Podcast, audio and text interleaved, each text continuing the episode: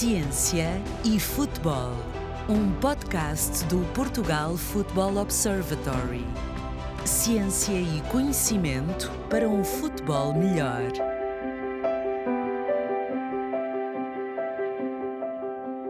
Bem-vindas e bem-vindos a mais um episódio do podcast Ciência e Futebol do Portugal Football Observatory. Rui Vitória tem 52 anos, é treinador há 20, assumindo atualmente a posição de selecionador nacional do Egito. Tricampeão nacional ao serviço do Benfica, conquistou também duas taças de Portugal, uma delas pelo Vitória de Guimarães, duas supertaças Cândido Oliveira e uma taça da Liga. Ao serviço do Al Nasser tem ainda uma Liga e uma supertaça da Arábia Saudita. Na última edição do Futebol Talks, Rui Vitória foi um dos intervenientes num painel sobre o tempo útil de jogo. É por isso, com naturalidade, que o convidamos para este podcast, no qual falaremos justamente sobre este tema que compõe o mais recente estudo do Portugal Football Observatory. Antes de mais, Rui Vitória, muito obrigado pela disponibilidade e pela presença. Obrigado pelo convite uh, e é para mim um prazer falar destes assuntos, obviamente. Muito bem, Rui. A que se deve, em sua opinião, o facto de Portugal apresentar médias de tempo útil de jogo inferiores às das cinco principais ligas europeias? Eu, eu acho que não, não, eu penso que não há uma razão, uma razão nem única nem simples para, para se analisar esta questão. Tem, é uma questão muito global e tem a ver, eu diria que é uma questão muito mais cultural do que outra questão. Uh, e cultural dos treinadores, dos jogadores, dos árbitros. Uh, porque na realidade um, há aqui todo um processo que, em que o ponto é muito mais importante do que a qualidade do jogo, em que as vitórias têm uma importância decisiva na vida dos treinadores, na vida das equipas e, portanto, permeia-se muito. Muitas vezes nem se quer saber como é que se joga, quer-se saber quantas vitórias é que existem ou, ou se está a ganhar sempre. E isso acaba por tirar um bocadinho um, aquilo que é a preocupação com estes assuntos, né? com a qualidade do jogo, com o tempo útil. Eu acho que é mesmo mas uma questão o, cultural. a ditadura dos resultados não acontece também nestes outros países? Não é tão premente? Eu penso que, eu penso que acontece, mas, mas, mas há, uma, há uma cultura de, de valorização do espetáculo diferente do que há aqui. Repara, Alexandre, não vejo aqui ninguém. A, a, a, eu, eu, para mim, acho que era uma coisa que se devia fazer, era quase a criação de um slogan uh, que, quando fosse necessário, pudesse ser introduzido. Fosse para que área fosse, mas, nomeadamente, a melhoria do espetáculo esportivo. E aqui todas as pessoas, todos os agentes, tinham que intervir nessa melhoria do espetáculo esportivo. E agora temos é, não é cada um a defender o seu o seu, o seu lugar, o seu espaço. É, eu estou a falar de árbitros, estou a falar de jogadores, estou a falar de treinadores. E aqui até se calhar contra um bocadinho os treinadores. Não é isso, é o espetáculo esportivo vai ser o, o grande lema, então nós temos que fazer tudo o que há a fazer para o espetáculo esportivo. E os árbitros têm que mudar a sua atuação, os próprios treinadores têm que se calhar mudar a sua atuação, e os jogadores também. E portanto eu acho que há esta visão um bocadinho de vender bem este espetáculo em algumas ligas, né? e que a nossa Uh, repara, Alexandre, a nossa liga não é transmitida para lado nenhum praticamente de grandes, de grandes países, não é? Uhum. Não há esta preocupação de, de mostrar esta qualidade, não é? Há, e portanto tudo isto interligado dá nesta, neste contexto que nós vamos, nós vamos uh, uh, vivendo. E acho que lá fora, nessas cinco ligas, há esse, primeiro, há uma qualidade de jogadores se calhar melhor. há um contexto envolvente melhor. Há os árbitros que me parece que são se calhar mais protegidos, apesar de não, não os conhecer, não conhecer as realidades de cada país, mas dá-me a entender que os árbitros são mais, mais protegidos, as suas ações. Quer dizer, aqui qualquer erro que haja, eh, e o árbitro é logo, é logo um, ehm, posto muito em, em, questão. E isso limita a sua atuação numa vez seguinte, não é? Portanto, há uma série de coisas que eu acho que são uh, que têm que ser redefinidas, repensadas uh, e, e ajustadas com esse lema que eu acharia que era o mais indicado, que era uh, criar-se um objetivo comum a toda a gente que, que, que, e lutássemos por ele. Na Champions League, os jogos em que participam as equipas portuguesas têm mais tempo útil do que aqueles que estas mesmas equipas realizam em Portugal. Isto tem a ver com tudo o que estivemos a falar atrás, maior qualidade das equipas, dos adversários, melhores arbitragens também? Tem a ver com. Tem, tem, é exatamente isso, uh, Alexandre. Tem a ver com Primeiro, na minha perspectiva, a credibilidade que a competição tem. Quando eu digo a credibilidade, toda a gente gosta de jogar a Liga dos Campeões. E, e, e sente-se da Liga dos Campeões uh, ações, não digo que não, não haja, não haja ao contrário de, vez em, de quando em vez, mas ações mais firmes, uh, os árbitros decidem e está decidido, as ações hoje em dia as decisões dos árbitros são decididas rapidamente. Os jogadores, a qualidade do jogo também melhorou significativamente com um jogo muito mais ligado e, e, e à medida que, que as equipas vão subindo de qualidade, o jogo dessas equipas acaba por ser de facto mais ligado, mais constante, mais previsível até, mas uh, e portanto a bola rola mais, menos paragens por parte das arbitragens e os jogadores a saberem que se cometem erros no jogo seguinte estão fora. E muitas vezes na Liga dos Campeões só têm mais, na fase de grupo têm seis, mas a seguir já não jogam a fase eliminar e portanto tudo isto faz com que não haja faltas eh, desnecessárias, não haja um, interrupções desnecessárias, quer dizer, há uma cultura um bocadinho mais do espetáculo que me parece que é muito melhor uh, promovido. Um, e, e, isso é uma evidência. E isso é uma evidência que nós temos que pensar aqui em Portugal e nos países, que é, para jogar a Liga dos Campeões, nós temos que nos habituar a jogar com aquela intensidade. Porque eu, na, na altura, fui uma, fui uma reunião, já disse isto várias vezes, foi uma reunião da UEFA, em que um, o tempo útil da Liga dos Campeões era, de facto, significativamente maior do que a nossa. E estamos a falar de uma diferença de 13 minutos, talvez, não me lembro exatamente, mas 12, 13 minutos de tempo útil, o que significa mais em cada jogo de Liga dos Campeões, mais 20 minutos, mais 20 e poucos minutos de tempo global. E, portanto, chegamos, ali, chegamos à Liga dos Campeões e temos ali um acréscimo de intensidade mental, que já por natureza tem, com um aumento de tempo de jogo, que nós não temos na nossa Liga e depois sentimos essas dificuldades em alguns momentos. Uhum.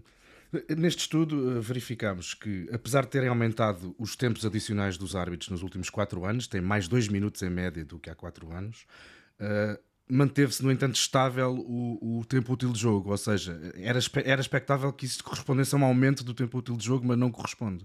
Uh, qual é a sua opinião sobre isto? Pois, esse de facto, uh, quer dizer, deixa-me de certa forma surpreendido, mas por outro lado, também esses dois minutos não vão. Vamos lá ver. Se já foram dados esses dois minutos a mais, é porque, calhar, houve uma interrupção mais evidente durante o jogo. mas depois poderá haver outros fatores associados, uh, a questão do resultado, a questão do treinador, uh, dos treinadores e os jogadores sentirem que aqueles, uh, aqueles dois minutos têm que ser geridos. não vejo uma, uma não vejo aí uma relação muito evidente e também não dou muita importância porque na realidade são dois minutos. Até porque eu acho o seguinte, eu já disse isto também e, e, e, acho que não quero mais repetir. Eu acho que é importantíssimo que se dê este tempo extra, este tempo adicional, mas eu acho que a nossa grande preocupação vai ter que ser é o ganho do tempo útil nos 90 minutos. Não resolve nada às equipas. Eu, primeiro que tudo, para ficar claro, eu, eu acho que os árbitros e, e tem que ser dado este tempo adicional quando tal se justifica. Mas o grande caminho que se tem que fazer é em que nos 90 minutos haja mais tempo útil de jogo. Não é acrescentar para os 100, 109, 100, né? Eu vejo jogos que já têm mais 14 minutos, ao final dos 90 minutos têm mais 14 minutos em cima. Quer dizer, e se calhar não é isto que se pretende. É, é bom que se compense, mas não é isto que se pretende. O grande salto vai ter porque se nós começamos a preocupar com esta questão dos, do tempo adicional, desfocamos do essencial, que é o que é que se tem que fazer durante os 90 minutos para que o jogo seja mais corrido não é bom que se acrescente mais 15 minutos a um jogo. Quer dizer, não é bom genericamente, nem para os treinadores, nem para os jogadores, porque isto ao final de uma época tem peso. O grande salto vai ter que ser o ganho naqueles 90 minutos. Isso é que me durante parece que é evidente. Durante os 90. Exatamente, exatamente. Eu acho jogadores... que. E, e, desculpa, Alexandre, deixa-me só acrescentar isto. Eu acho que nos claro. vamos distraindo com esta questão. Porque esta questão é pertinente. Porque uh, ficamos todos contentes quando dizemos que um jogo. Ah, mas o meu jogo, o meu jogo foi o que teve mais tempo útil. Está bem, mas levou mais 10 minutos em cima.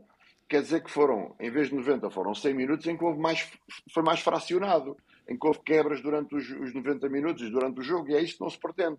É o menor número de interrupções. E quando um jogo tem, uh, tem ah, foi mais tempo útil, está bem, mas com um tempo mais alargado, é evidente que não é isso que se pretende. E às vezes ficamos contentes com esta decisão, mas eu acho que o foco tem que ser. Uh, e atenção, que eu sou apologista desta, uh, desta este acrescento de tempo de jogo. Mas temos é que não desfocar do, do, do principal. Os, eh, no, no, inquérito feito para este trabalho do, do, Observatório, os jogadores admitem parcialmente, menos de metade deles, que pensam gastar mais tempo em determinadas, em determinadas ações do jogo quando têm o resultado favorável. Os treinadores de todo não admitem que as suas equipas o fazem e os árbitros acham, pelo contrário, que todos o fazem. Noutra pergunta mais à frente, uma larga maioria dos jogadores e treinadores acha que quem está com o resultado favorável perde tempo. Isto é um bocado dizer que eu não faço, mas os outros fazem, sobretudo em relação aos treinadores? Eu, eu, eu, penso que, hum, nós, então, na nossa cultura, nós somos um, um povo, e, e, Portugal eh, particularmente, o povo latino é assim, mas Portugal particularmente, somos um povo que descobre rapidamente as, as, as manhas que se podem tirar de cada ação. Isto é na nossa vida cotidiana, acontece isto e no futebol também. E todos nós temos esse chip já metido, quando se está a ganhar, quando se está a perder. Há um conjunto de, de ações que, que, que, são diferentes. Quando se está a perder, vê-se os jogadores a, a chutar a bola mais para a frente, às vezes sem nexo nenhum, tiveram um jogo inteiro, se calhar a jogar de uma forma uh, muito mais pensada e chega ali o, o stress do, do, do, tempo começa a condicionar e a, a correr como não correram durante 90 minutos e quando se está a ganhar acontece, não diria ao contrário, mas acontece muito essas estratégias de gerir melhor o, o gerir todo, todo o jogo. E esta gestão do jogo uh, pode ser feita de várias maneiras. Eu tenho vindo a verificar que, ao nível dos treinadores e dos jogadores, há uma tentativa de gerir de uma forma mais positiva, controlando melhor a bola, não largando a bola à toa, uh, e isso é, é saudável. Está-se a jogar e joga-se com outra estratégia. É uma, é uma, vamos lá ver, é utilizar outra estratégia.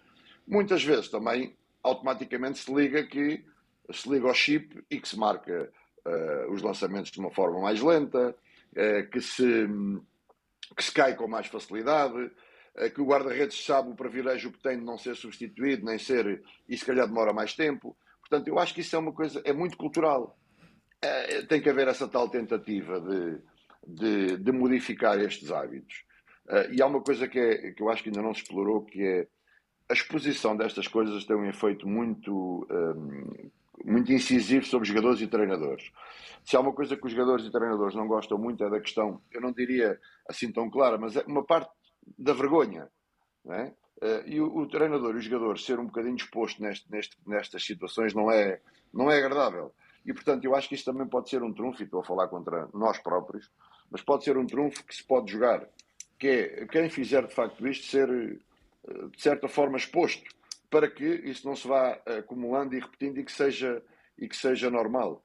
Eu tenho um lema para mim que é nós somos aquilo que toleramos. Né? E, e, se nós tolerarmos muita coisa, aquilo vai acontecendo. Na Liga dos Campeões não se tolera muitas coisas e não se fala muito e, os jogadores, e eles andam, os jogadores andam todos na linha e normalmente as equipas são mais respeitadoras, os treinadores também, eh, eh, baixam o número de castigos, baixam o número de cartões, quer dizer, Porquê? Porque não se tolera tanto.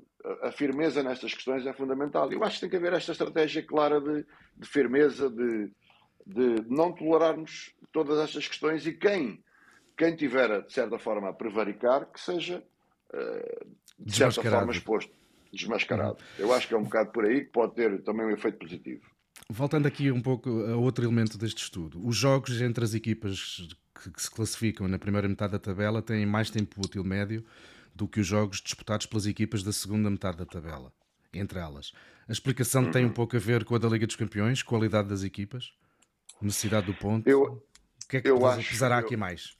Sim, eu acho que tem a ver com a qualidade. Teoricamente, nós estamos mais no topo da tabela, não foi por jogos ganhos esporadicamente, não foi sempre por sorte, uh, e em todas as equipas não é, não é eh, decisivamente por sorte.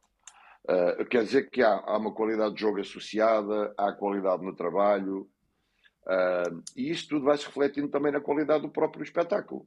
E, portanto, eu acho que tem a ver com maior tranquilidade, porque há mais vitórias também acumuladas, uh, maior tranquilidade, porque também tem melhores jogadores, que não se perde tão facilmente a bola, que não se, não, não se gosta de ver o jogo mal jogado. Acho que essa. A razão poderá ser por aí.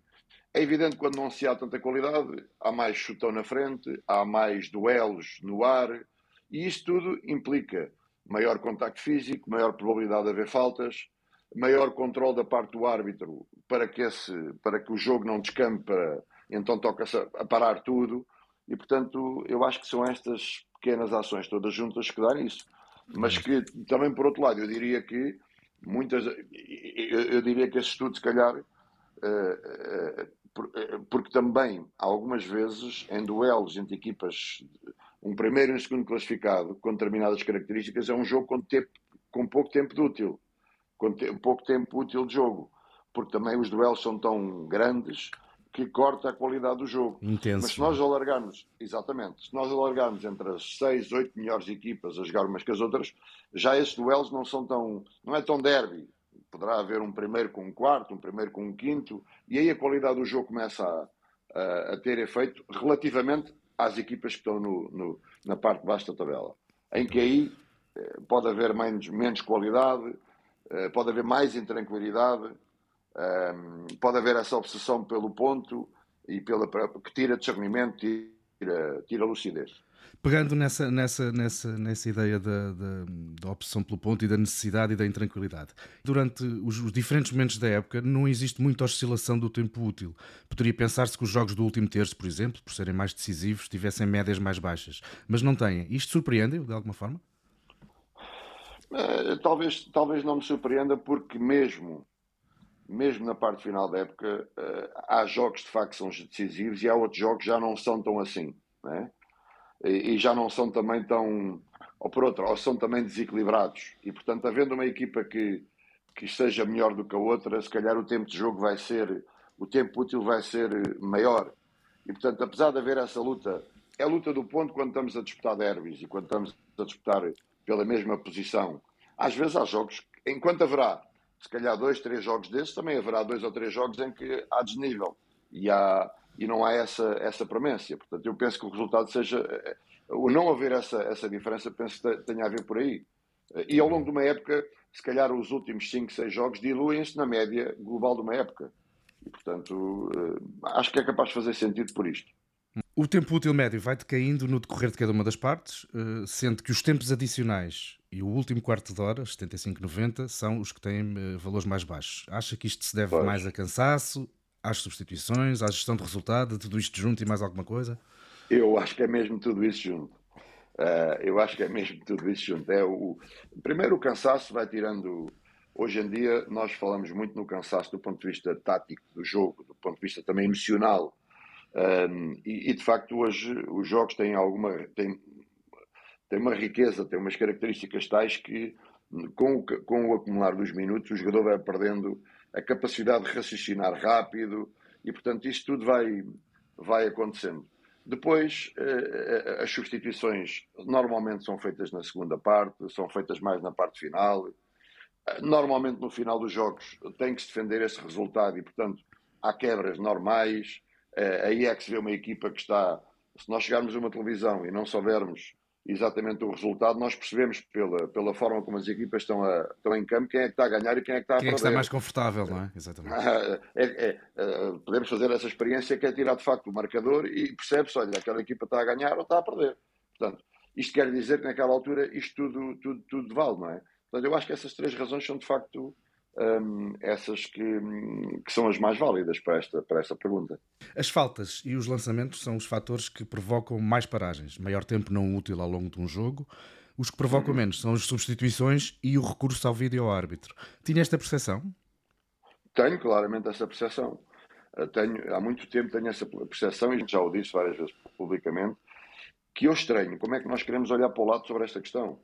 O que leva mais tempo, no, no, o que se perde, onde se perde mais tempo num jogo, não é nas substituições, nas, nem nas lesões, de uma forma genérica. E os tempos adicionais são dados em função destes dois critérios. E eu pergunto, mas porquê? Então, se um jogo tem 10 cartões amarelos, é diferente de um jogo que tem um cartão amarelo. O árbitro está 10 vezes a assinalar e a registar e está a parar o jogo. Um jogo que tem 5 golos é diferente de um jogo que é 0 a 0. As comemorações do golo, um jogo que o guarda-redes tem montes de pontapés de baliza é diferente daquele em que se está a jogar no meio do campo. E, portanto, e nós olhamos para esta questão do tempo como se não quiséssemos olhar para a realidade. A realidade não tem nada a ver com lesões e com uh, as substituições. A realidade tem a ver com os jogos, um jogo com 30 faltas, como acontece em Portugal, então, mas eh, é agora o minuto de, de, da substituição que é o mais importante. Naturalmente não, um jogo com 30 faltas, o jogo está parado 30 vezes. É diferente de um jogo que tem 10 faltas. E na Liga dos Campeões tem muito menos faltas, logo há menos interrupções. E, e esta questão para mim é, é, é, decisiva. E as pessoas não querem olhar para isto. E hoje temos um árbitro, temos um quarto árbitro, temos a noção clara de que um jogo, eu, eu até diria, epá, um jogo tem 5 golos, tem, eh, hoje sabe-se, tem 10 cantos, tem 12 cantos. Uh, uh, quer dizer, é completamente diferente um jogo que tem um canto, tem dois cantos, tem, tem dois golos, tem. Epá, e é isto que me faz confusão. Portanto, tenho perfeitamente essa noção e estamos a ir no caminho errado. Não se quer ver as coisas com os olhos abertos, na minha perspectiva. O que é que acha sobre a possibilidade do futebol vir a ser cronometrado, como, como acontece em várias modalidades coletivas? Acho, acho, acho que eh, a grande limitação agora tem a ver com as transmissões televisivas e com o controle dos jogos, porque uh, muitas vezes são é? jogos às. Exatamente, são jogos às 6, são jogos às 8, e que depois nós podemos ter, uh, ter aqui umas dificuldades em, em, em, encaixar isto tudo, né? estes planeamentos. Portanto, eu Mas vejo deduzo daí que até via com bons olhos, do ponto não, de vista de, do, do, da qualidade do jogo e, e como treinador? Não, deduzo que eh, eu acho que o próximo, o passo seguinte vai ser uh, ou nos tempos adicionais ou nos últimos minutos de cada parte uh, o tempo ser cronometrado. Isso vejo, aí se calhar uns 10 minutos finais do jogo e aí o tempo ser em tempo cronometrado. E não se perdia tanto e tinha-se a garantia que se aumentava alguma coisa, mas não se aumentava tanto e, e, e, e não se corria riscos, às vezes nós, nós estamos a ver aquilo que vamos assistindo. Porque depois isto ao árbitro também é muito perigoso. Porque às vezes estamos com 8 minutos, o árbitro sabe que daqueles 8 minutos só chegaram 4, mas se há uma equipa que marca o gol da vitória após os 8 minutos, se calhar já vai haver um problema a crescer na comunicação social em todo o lado. E portanto, nada melhor do que se calhar. Eu penso que o passo seguinte vai ser esse: é um tempo adicional, cronometrado, mais um, um número de minutos definido. E aí não se perdia muito nas transmissões e controlava-se um bocadinho a parte final dos jogos. Uh, mas acho que o grande, o, grande, o grande problema é de facto as transmissões. Eu também, como treinador, não veria, não veria esse tempo totalmente cronometrado e vou dizer porquê. Porque eu também eu trabalhei na, na, na Arábia e trabalhei na Rússia. E não é fácil uh, termos um jogo parado e cronometrado, e cronometrado assim como se faz nas outras modalidades, com 15 graus negativos, com 10 graus negativos. É? E, portanto, se não houver aqui um ritmo acelerado do jogo, aquele jogo vai perdendo qualidade. Porque as equipas estão a. correm, param, correm, param e vai entrando o frio e, portanto, não é fácil, neste contexto, também jogar-se assim. Portanto, eu prevejo este, esta parte final de cada parte, ou, ou a parte final do jogo, poder vir a ser cronometrada. Uma excelente, uma excelente ideia, Rui Vitória. Antes de, antes de o deixar uh, uh, ir embora, uh, perguntava-lhe aqui um bocadinho a jeito de provocação. Quais são os comportamentos que mais o irritam quando vê as suas equipas serem vítimas de antijogo? Olha, é, é, Alexandre, é, é principalmente quando, quando vejo estratégias da parte do adversário, nomeadamente esta questão dos guarda-redes, uh, em, em, estar permanentemente no chão. Uh, quando vejo alguns jogadores uh, adversários, isso é o que nos custa mais. A saber, nós a sabermos que estamos a fazer, estão a fazer teatro, entre, entre comas, naturalmente, e quando há e quando há a complacência da arbitragem. Que estamos a perceber que aquilo, toda a gente que anda no futebol está a perceber porque é que aquilo está a ser feito, como é que está a ser feito, e que não há uma atitude do árbitro em, em, em, em atuar nestas, nestas ações. Isso é daquilo que mais me custa naquelas alturas. Uh, tudo o resto, pronto, tudo o resto nós sabemos que as equipas têm as suas estratégias. Agora, nessas alturas acho que as antenas têm que estar ligadas e temos que não poder uh, permitir que isso seja um exagero. Seja um exagero. E muitas vezes vê-se que é de facto um exagero e, e, e, os bancos hoje têm estratégias de ganhar também tempo nessas partes finais. Uh, e por isso é que eu digo, o que é que se ganhava aí nessa altura quando se fizesse o tempo cronometrado? Era que, ok, andam nessas lutas, mas o, o jogo vai durar. O jogo vai durar. E para o cronómetro nesses momentos do tempo adicional, para o cronómetro e joga-se a parte, aquilo que tiver que ser feito. Uh, eu acho que era talvez a solução que, que havia para essa parte final. Mas é isso que me custa, o guarda-redes e a complacência da arbitragem.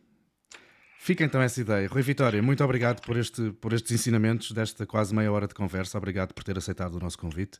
Ah, muito obrigado eu. E estou sempre, obviamente, disponível para colaborar nestes assuntos.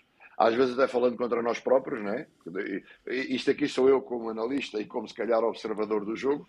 Outra coisa é nós às vezes como treinadores, em que também sou como os outros, uh, e também gosto de ganhar os meus jogos e, e de tomar pontos, que isso, a cara de quem ganha é sempre muito melhor do que a cara de quem perde. sem portanto, dúvida.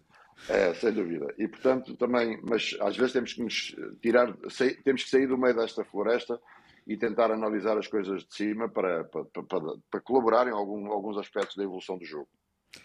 E esta colaboração foi sem dúvida útil. Mais uma vez, muito obrigado. Foi mais um episódio do podcast Ciência e Futebol, do Portugal Football Observatory. Hoje tivemos como convidado Rui Vitória, que comentou o estudo do Observatório sobre o tempo útil de jogo. Brevemente voltaremos com mais ciência, mais futebol. O meu nome é Alexandre Pereira. Até breve. Um abraço. Ciência e Futebol, um podcast do Portugal Football Observatory. Ciência e conhecimento para um futebol melhor.